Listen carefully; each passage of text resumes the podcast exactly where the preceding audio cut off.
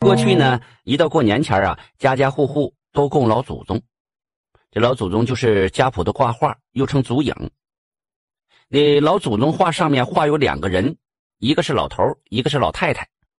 老头叫做高祖公，老太太叫做高祖婆。如今世上有这么多人呐，全是这姑母俩留下来的。姑母俩就是这两口子的意思。相传这世上十万八千年要有一次大劫难。劫难一到，这所有的人呐，就都一个不剩了。谁躲过大难，谁就成了大罗神仙了。当时这世上啊，就只剩下这姐弟俩了。一天，这姐姐对弟弟就说了：“说那么大这天底下，光咱们两个不行啊。我俩要死了，这世上人不就绝种了吗？”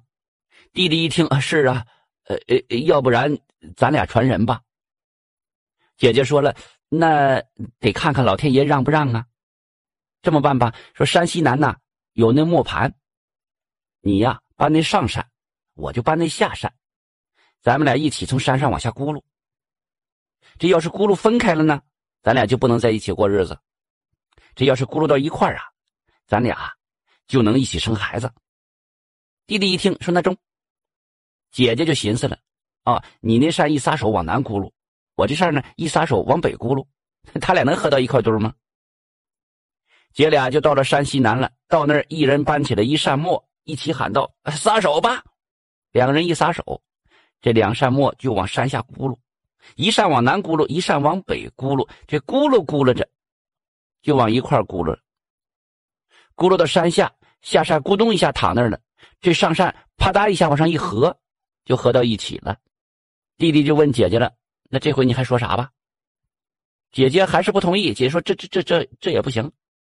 要是咱俩一个站在东山，一个站在西山，呃，我手里拿着针，你手里拿着线，要能认在一起了，我俩呀就成亲。这姐俩手拿着针和线呢，就分别站在东西两座山上了。就见那弟弟手里的线呼呼的就飞起来了，直向姐姐那针孔就飞去，准准当当就认上了。姐姐说了。”那既然老天爷帮着穿针引线，那我们就成亲过日子吧。姐弟俩呢就这样成为了世上第一对夫妻。打那以后啊，也就留下了保媒的叫做穿针引线的说法了。后代人就把他俩叫做高祖公、高祖婆了。过了几年，他俩觉得孤单，就商量了，得想法造人呐。这琢磨来琢磨去呀。最后琢磨出了一个捏泥人的道道。高祖公、高祖婆在造人之前呢，先开始造动物。这正月初一造出了鸡，初二呢造出了狗，初三造了羊，初四造了猪，初五造了牛，初六造了马。到了初七这天呢，他俩就和黄泥开始捏人。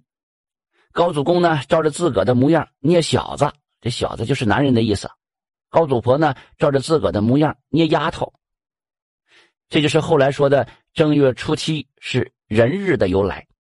高祖婆捏人的时候啊，她不偷懒呢，手又麻溜快的，每回都比高祖公多捏几个，所以原先这世上的丫头片子呀，就比那小担子多。泥人捏多了，就端到这外面晒，等干了再搁到炉里炼，炼上七七四十九天，就变成活人了。后来这高祖公、高祖婆觉得这法啊还是太慢了。也太费劲，就来个省事的，用草搓成了一根绳子，把那草绳啊用黄泥一咕噜，拿到日头底下晒干，然后啊用手一撸，那泥块就噼里啪啦的掉下来了。这吹这么一口气，这些小泥块啊就变成活蹦乱跳的人了。泥人活了之后呢，这高祖公用手指挨排的挨排，就是按照顺序点化了啊，你姓张。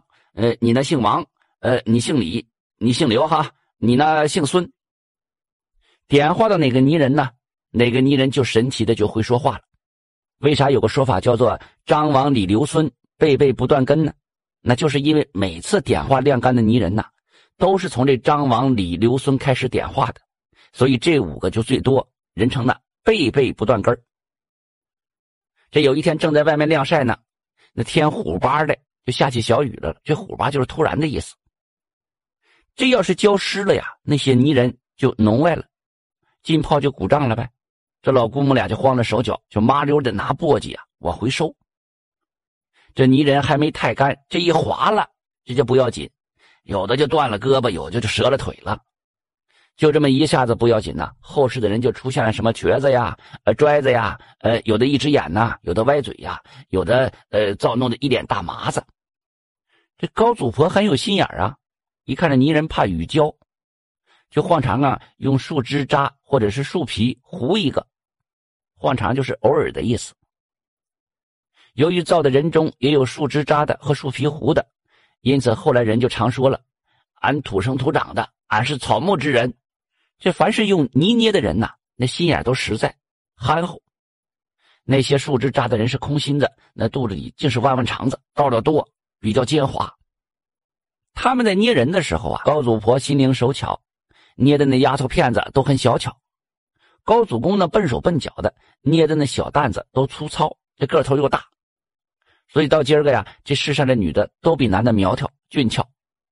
高祖公、高祖婆看着造的已经差不多了，就把造出来的人呐分为两等，用手捏出来的数量少、个头大，叫他们当大人物；用绳子拉出来的数量多、个头小，就叫他们做小人物。所以这后世凡是那当官的那人呐，都肥头大耳的；那平头百姓差不多都个子瘦小，就是这么来的。男人的土啊，和的就多一点。所以一出汗，身上就能搓出那泥聚聚来。女人的水和的多一点，所以好哭，流眼泪时候就多。这人的皮肤是黄色的，这都和起根用那个黄土捏有关呐。起根就是开始的意思。听说呢，这就是高祖公、高祖婆造人的由来。